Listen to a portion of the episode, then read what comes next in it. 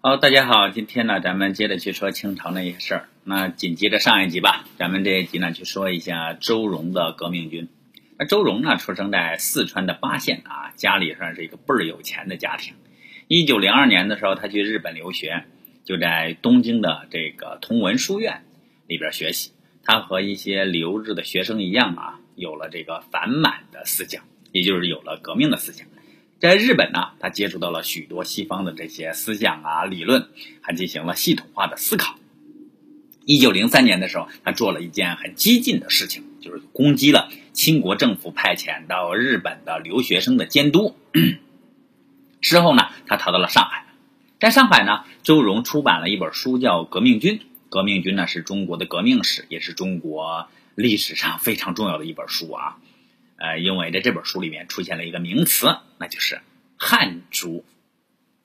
当时欧洲呢已经出现了这种人种的学说啊，把地球上的人类呢根据体能的特征呢进行了分类，大致可以分为什么高加索人呐，也就是白人，还有蒙古人种啊，也就是咱们说的黄种人啦，还有尼格罗人种，也就是黑人。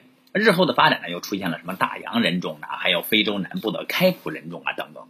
人种的学说和社会进化论是一样的。随着西学渐渐的来到了东方，在十九世纪末传播到东方的日本和中国，这个周荣在革命军里边又把黄种人呢分成了两类，也就是这个中国人种和西伯利亚人种。其实，呃，这个分类啊，关于关于其中的这个中国人种啊，周荣呢又分成了三个人种。那排在第一位呢就是汉族。他说，第一呢汉族。汉族者呢，东洋史上最特色之人种，即无同胞是也。周荣并且把朝鲜人和日本人呢，都归类到汉族的这样一个分支。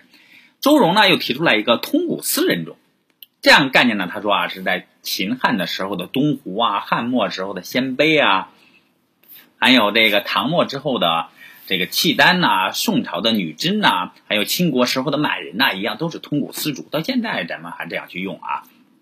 周荣说：“白种人和黄种人呢，有着天赐的这个聪明才武，两种人呢是不相上下的，在人类进化的这个大舞台上进行交战。人都是对内的，爱自己的主啊主种呃种族的；对外呢是排斥其他的种族的。从家族的排斥到乡族的排斥，到贵族的排斥，到国族的排斥，进而演变成了这个国与国之间的排斥，是世界上各种人种产生的原因吧。我们汉种人呢？”那虽然人数众多，却被这个满洲人所奴役。满洲人又把我们这汉种人呢介绍给欧美各国人呢做奴隶。我们宁愿看到我们汉族人死光死绝，我们也不愿意这个奴役压迫汉种人的这个太平盛世。我宁愿看到汉人死绝灭绝死光，我也不看到。不想看到汉种人做红藤绸、做戏仔、做同事、做买办、做这个地球各国外种人的服务。其实读到这儿了之后，我觉得咱们总是有一些思想家啊，替整个国民考虑，人家爱怎么活就怎么活，你这不是放屁吗？当然了，思想还是好的啊。我算是那种最没有追求的一个人，呃，我悲愤，我要唤醒汉种人，让汉种人明白种族的概念。我责怪我的同胞们，他们太能忍受了。跟你周荣有一毛钱关系啊！真是，当然了，我这就是不爱国的表现呐。人只是在这说一下啊。呃，周荣接着说，满洲人入关呢，作为了大清的顺民。我们汉中人，八国联军入了北京之后呢，我们又做了某某国的顺民。香港人立牌坊，这个赞颂维多利亚女王是德配天地。台湾人呢，赞颂明治天皇是德广皇人。以前做大金、大元、大辽、大清的顺民，现在又做大英、大法、大俄、大美国的顺民。那为什么是这样呢？就是因为我们同胞人没有人种这样一个概念，嗯，不知道同种异种，所以说才会做出什么男盗女娼啊这种羞辱祖宗的事情。他接着去说啊，我要正告我的同胞们说，以前的禹贡九州，今天的十八行省，难道不是我们？黄汉民族的嫡亲同胞吗？然后就是接着就说满洲满洲人不跟我们通婚，我们还是清清白白的炎黄子孙。人对于自己的血缘关系的家族成员都是相亲相爱的，对异性的这是不一样的，要求感情才会相爱。然后再说爱尔兰是隶属于英国，因为人种的不同嘛，所以说英国抗争一直取得了自治。言语说非我族类，其心必异。又说什么狼子野心，是乃狠也。我的同胞呢一再说这样的话，我的同胞呢，你们有勇气跳进大海，用大海来波涛啊，洗涤呀？难道能把这种奇耻大辱给洗掉吗？然后周荣就是大声疾呼这个汉主的同胞呢，要起来革命。周荣还说，呃，一定要赢得独立，那么我们就会有了自己的国家，要么就是走向人种的灭绝。汉族人要觉醒，要认识到自己一个种族，有革命来建立自己的国家。周荣同志啊，还提出了许多具体的变革的主张，比如说通过选票啊、选举建立议会啊，给妇女平等的权利啊，表保障民众出版和集会的自由啊等等。十九世纪的后期和二十世纪的中期啊，是欧洲社会进化论和人种学说泛滥的那个时代，新兴的帝国主义国家呢，开始了在全球的扩张和殖民压迫。清国所面临的这个外来压迫呢，也就开始蔓延开来了。最初感受到西方人压迫的、产生这种屈辱感的，只有皇帝和士大夫们。而随着几次对外战争的失败呢，各国的这种嗯呃，都跑到清国来开放什么通商口岸、租界的兴起，西方人大量的涌入，才产生了读书人也感受到了屈辱和压迫。比如说孙中山这些革命党人，虽然一直在策划和武装暴动推翻满人的统治，但是他们呢，嗯，并没有一个什么完善的、完整的政治思想理论体系去凝聚民心、去指明方向。追随他们革命的，基本上都是那些什么各会党的那些兄弟，以反清为口号去造反。而周荣呢，这是完全不同啊，他的革命军提出来了一整套的理论体系。有他对问题的分析，有他对问题的阐述和解释，有他自己的主张，是一套理论体系。也就是说，是革命军在那个时候深深的打动了当时的一大批的读书人。物竞天择，适者生存。那这种社会进化论的观点呢，当时许多的思想进步的读书人已经明白了。周荣说：“现在的世界呢，是黄种人和白种人在竞争，如果失败了，那么中国人就要灭绝。”进一步来说呢，周荣说，国家的来源是家庭到家族到乡族到部族到国族，有一个共同血缘纽带而组成的国家，是一个进化的历史。周荣呢还举出了例子，嗯，比如说他说读书人呢会爱自己的父母，爱自己的孩子，因为有血缘关系；而对自己的妻子呢，这是不一定的，因为家庭所指定的是包办的婚姻嘛。当时有许多的这种进步青年，虽然跟他亲子生活在一起，但是却没有感情。没有所谓的爱，有血缘纽带的人呢，才会彼此的相爱关心。这种靠人种组成的国家才是正当的。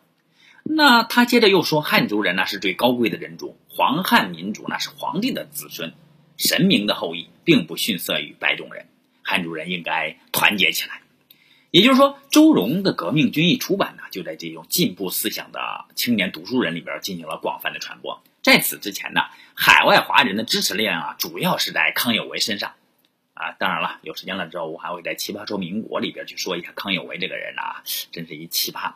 毕竟民主思想在当时呢还没有觉醒，大家呢都觉得旧传统的这种皇民概念呢，尊重帝师的康有为，希望这个通过皇帝的变革变法让中国好起来。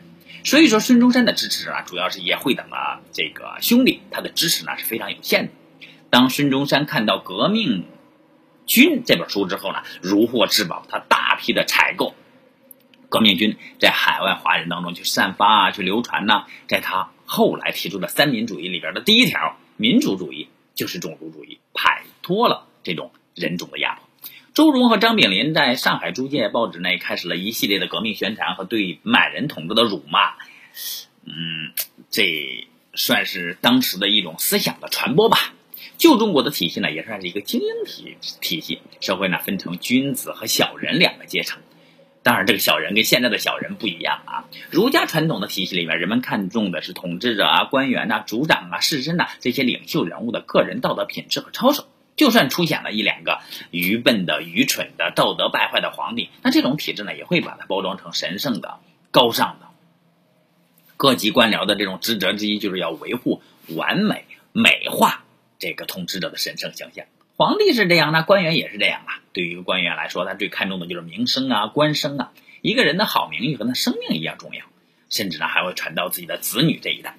清国朝廷和官府的名声啊，是维系其道义合法性的根本。攻击慈禧太后、攻击朝廷、攻击满人的腐败啊、道德堕落啊，是一个非常有效的这种攻击手段。于是呢，康有为啊、梁启超啊、什么张炳麟呐，这些人都是这方面的高手。许多年之后呢，这个梁启超回首往事的时候，他还坦然承认啊，当年对慈禧太后做了许多的无中生有的污蔑和攻击。一九零四年，这个清国官府要求上海租界把通过书刊宣传仇满思想、宣传革命、诛杀皇帝、造反思想的周荣和张炳麟呢引渡出来，西方人呢拒绝了。清国官府呢被迫在上海租界内就开始起诉周荣和张炳林。那这里就出现了一个非常诡异的事情啊！按照道理来说啊，当案件的两边都是清国国民的时候，应该使用的是清国的法律，而不应当使用西方人的法律制度进行。但是呢，英租界当时坚持要使用英国的法律，那清国政府呢没有办法，就做出了妥协，按照清国当时的约定吧，就是按照这个英国的法律体系审理这个案件。当时的清国还没有颁布什么暴律啊，如果说按照这个大清的律例呢，只能以诏妖书妖言起诉张炳林和这个周荣。那清国所聘请的代理律师认为，如果说根据清国的法律体制呢，这一条指控呢在法律上模糊不清，很难取得胜诉。因此呢，原告代理律师选择了以英国的这个煽动性诽谤罪起诉两个人。那作为被告的两个人呢，因为经济条件贫穷嘛，聘请不起这种辩护律师，英租界呢还为他提供了这个法律的救助，帮他们聘请了一个这个英国辩护律师。那被告辩护律师说啊，这个张炳麟和周荣啊，博康有为论革命书，还有革命军呢，都是他们私人的信件和写作，不知道怎么就流传到社会上了。根据英国的这个法律呢，呃，这个无罪推定原则，原告呢必须要举证证明张炳林和周荣呢有散布散布这些书刊呐行为，这个朝呃这个法庭呢才能接受。那原告哪里有办法证明这个呀？对不对？最后呢，这个法庭就判定周荣监禁，而这个张炳林呢，则是三年的监禁。嗯，满腔仇恨的周荣呢，应该是愿意为他和他这个理想所奋斗而献身的，但是结局呢，却是非常残酷而且风刺一味的啊！他并没有死在和他所仇恨的这个清国的审判之下。一九零五年早些的时候，他在租界这监狱里面就病死了。张炳麟呢，在完成了三年的刑期之后，被租界勒令出境，他去了日本。周荣呢，十九岁就死了，也就是他短暂的十九岁的人生，在中国历史上写下了后人无法忽略的一笔。也正是在周荣受审和服刑的时候，清国的民众又掀起了一股反抗外国欺压的这样的一个抗议运动。一八八二年的时候，以美国国会通过了排华法案，从此呢，美国出现了许多针对华人的恶意的欺压的行为，甚至有历史记录显示啊，隶属于美国联邦财政部的移民局的官员曾经破门而入，进入华人的家庭，查问家里居民的身份情况。在美国的华人受到了许多的骚扰和这种侵犯。也有许多被勒令出境的这种案件了啊！进入这个美国境内的华人呢，受到了许多诸多的这种骚扰啊、刁难呐，甚至这个一九零四年参加路易斯世界博览会的清国参展团队都曾经遭受过无理而粗暴的骚扰。美国的这个反华反华思想和暴行进一步扩散，甚至呢，连夏威夷和菲律宾都开始出现了排华的行为。有些华人开始使用伪造的证据来想办法避开这些侵犯，但是呢，他们往往被查出来，最后呢被驱逐出境。另外，有一些华人呢，呃，开始使用做伪证的方式获得合法的他国的护照，以避免这种骚扰。一九零四年，这个查理宋的女儿宋爱玲，呃，这个去美国读书，她使用的就是葡萄牙的护照。这是她的父亲通过做伪证的方式嘛，帮她获得的。也就是在这一年呢，孙中山做伪证说他是在美国境内出生的，那孙中山呢获得了美国护照，成了美国的公民。一九零五年的时候，这个清国内出现了民间的这种反美的运动，这算是民主主义概念觉醒的第三波。那清政府成立的这个外务部呢？对这个排华法案呐、排华行为啊，表现了无比的这愤慨，拒绝和美国政府进行双边条约的这种谈判和修改。一九零五年六月，广州、上海、厦门、天津商团联合起来，发动了抵制美国商品的运动，清国许多城市开始响应和跟进。其实啊，类似于这种抵制行动呢，早就发生了。早在一八八零年的时候，汉口的商人们就曾抵制过运动，但是呢，从来没有像一九零五年这一次这样形成了这么大的规模，而且呢，具有这种明确的全国国民团结一致的思想主张。美国政府开始向清国呢提出抗议，并且要求清国干涉这一民间的反美行为。那迫于这个外交压力呢，这个清国政府呢开始对反美行动进行了干涉。啊干涉呢，在北方城市还取得了效果啊，但是众多的南方城市干涉根本没有起到任何效果。广州和上海这种反美抵制行动呢，对商品美国的商品呢造成了极大的伤害。那迫于美国的压力呢，清国朝廷发出了啊命令民间停止反美抵制行动的上谕。但是非常有喜感的现象发生了啊，在许多城市张贴的这个上谕文告里边是上下倒过来张贴的。那清国的商人们呢，看到这个情况，当然明白了，你懂的嘛。反美抵制的就一直持续下去了，最终呢，还得到了美国的华人的支持。从什么所有的美国商品呐，从商业香烟呐，什么棉花啊、煤油啊、面粉呐，都拒绝行销。那抵制运动一直持续到一九零五年九月，才开始内部出现了分裂，逐步瓦解了。美国的商品呢，才逐步恢复到了从前的水平。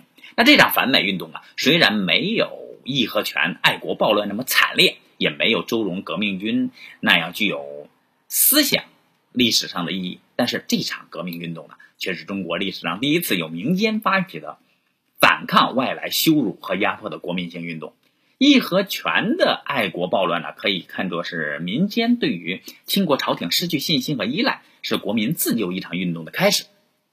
周荣的革命军呢，这是。提出了一个种族主义的思想体系，把中国人所面临的危机归咎于统治阶层，把统治阶层的满人呢解读成一个人种，而反美抵制美货的运动，这是民间通过各地的民间商人的合作，向压迫羞辱中国人的美国政府发出了抗议，施加了压力。这是一场族群身份认同感的民间运动，也就是在那个时候开始，在上海、在广州、在加利福尼亚、在厦门，我们都是。中国人。